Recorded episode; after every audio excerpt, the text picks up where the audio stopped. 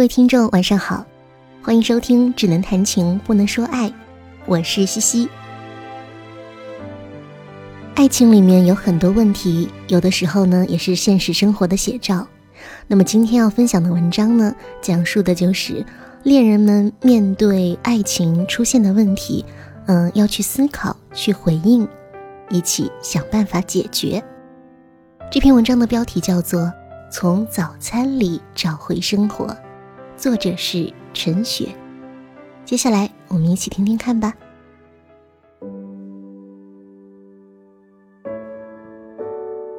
你说你与他相恋了六年，同居五年期间，只要在一起，每天都一起吃早餐。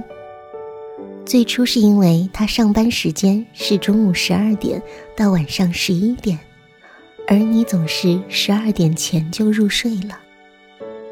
能够相处的时间很少，所以想出了一起吃早餐这个相处方式。那时候日子虽然苦，住在小小的一房一厅的屋子，只有个简陋的厨房，他也能做出美味的早午餐。习惯了简单生活的你，过往总是简单吃个吐司配煎蛋就打发了早点。而喜爱做料理的他，几乎每天都变化出令你惊喜的早餐。面包是一定有的，但绝对不是只有吐司，各种欧式面包、佛卡夏、法国长棍，都是你第一次吃到。配菜从炒蛋、煎蛋、水煮蛋，到各种冷沙拉、热沙拉，蔬菜水果总要有三四种。有时吃点火腿、德国香肠，起司种类繁多，也是你以往所不知道的。中式、西式、日式或混搭，每天都有变化。对他来说，一天最重要的时间是与你一起吃早餐这两个小时。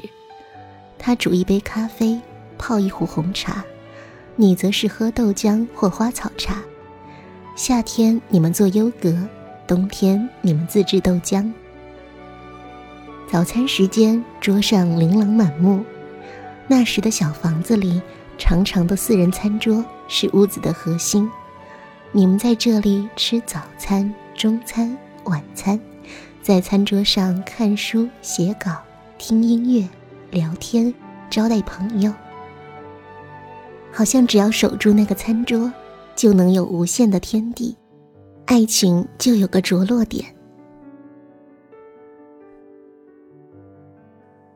一年一年过去，经历过很多变化，屋子换大了，有独立的厨房。随着工作情况不同，他上班时间也时常改变。曾经是一周三天早班，两天晚班，也曾经五天都上晚班。或者五天都上早班，无论他必须几点出门，你们总会提早一两个小时起床，认真安排早餐。五年同居生活里，陪伴彼此度过许多危机和变化，无论是经济、家庭、健康、事业，你们在餐桌上讨论过各种话题，也曾争吵、哭泣、拥抱。早餐内容也会随着生活变化而调整，渐渐的少吃火腿、香肠之类的加工品，慢慢增加了有机蔬菜的量。豆浆里可以加上地瓜、南瓜、坚果，优格也换了菌种。无论如何，好好吃早餐，认真谈谈话，是一天的开始。去年开始，他的工作时间又提早了。你们用餐时间提早一小时，起初都适应得很好。年底时，你因为处在工作的低潮期，夜里时常失眠，早上起不来。一开始是他先起来做早餐，做好了喊你起来吃，你几乎是闭着眼睛在朦胧中用餐。他一出门，你又回房倒头就睡。农历新年过去，你因为假期而彻底把作息打乱了。持续了快一两个月混乱的作息，晚上失眠，早上起不来，每天都是恋人快出门了，你才勉强起床。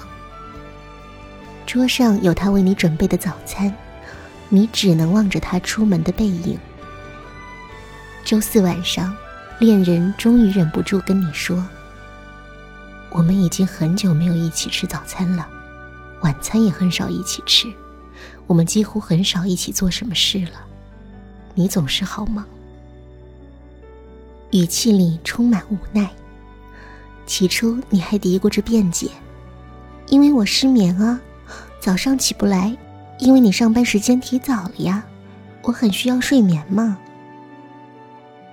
起初他沉默，后来他严正跟你说：“提早上班时间是去年就开始了，不是最近才改的。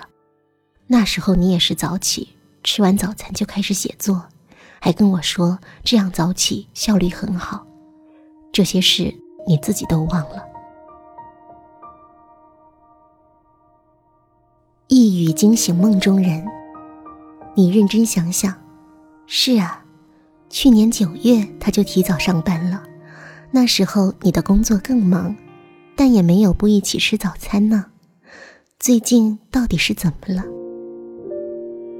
你认真思考，好像是从三月初发现工作出问题，又需要重写的时候，内心就有个什么东西慢慢崩乱了。表面上看起来好好的，但其实非常焦虑又沮丧。这个崩溃把你长久以来建立的写作习惯都打乱了，所以又开始睡不着，每天都逃避起床。想清楚原因之后，你就决定要早起了。无论如何都要起床一起吃早餐，要下定决心停止恶性循环。你心里非常感谢他，总是在你出问题的时候及时提醒。虽然看起来像是他在抱怨你对感情不用心，但实际上却是在提醒你对于自己生活与精神状态的失控。毕竟这些年来，无论发生任何事，不管彼此多忙，身体有什么问题，你们几乎都能够一起吃早餐。这不只是一种习惯，更代表着你们对彼此的态度与承诺。当这条防线失守，你是该注意自己是否出现问题，而不只是拼命找借口。下定决心后，需要的就是执行。那晚你虽然也失眠，却调整了闹钟，早晨跟恋人一起起床。在厨房一起把早餐做好，两人开心的吃早餐。他出门后，你就开始工作。睡眠虽少，精神却不错。持续了两周，失眠大大改善了。就这样，遗失的早餐回来了。无论几点睡觉，你又回到了温馨的餐桌前，与他一起好好吃早餐。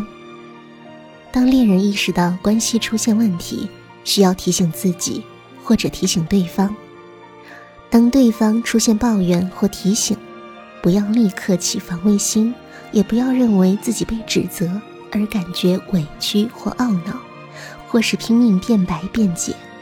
你可以换个角度想，有时恋人对关系的抱怨或意见，并不是在责怪你，而是对于关系提出警讯。两人之中总要有一个人是清醒的，最可怕的是知道问题却无心或无力去解决，甚至持续漠视，让问题大到无法挽救。爱情里的问题，很多时候也是现实生活的写照。恋人们不仅要处理爱的问题，也必须回到生活、工作、经济、健康等方面，一起去检讨与思考。我们出了什么问题？该如何回应？还有没有办法一起解决？然而，当找出问题后，最重要的依然是逐一去面对解决的过程。有时无法立即改善，有时会感到无力与沮丧，这时候，状况好的一方不妨多给予支持与耐心，而状况不佳的一方也要自知有许多事还是必须要靠自己一一来解决。看起来你好像是为了配合对方而早起，但实际上你却因此从内心大崩溃的状态找到了出路，调整作息，稿子重写。你选择勇敢面对问题，耐心的去写作，耐心的调整生活，朝向对爱情好的方向。他也感觉到你的用心。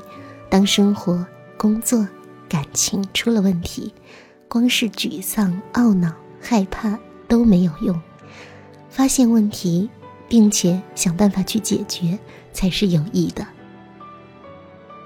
人心看似脆弱，但同时也是坚韧的，要看你如何去选择。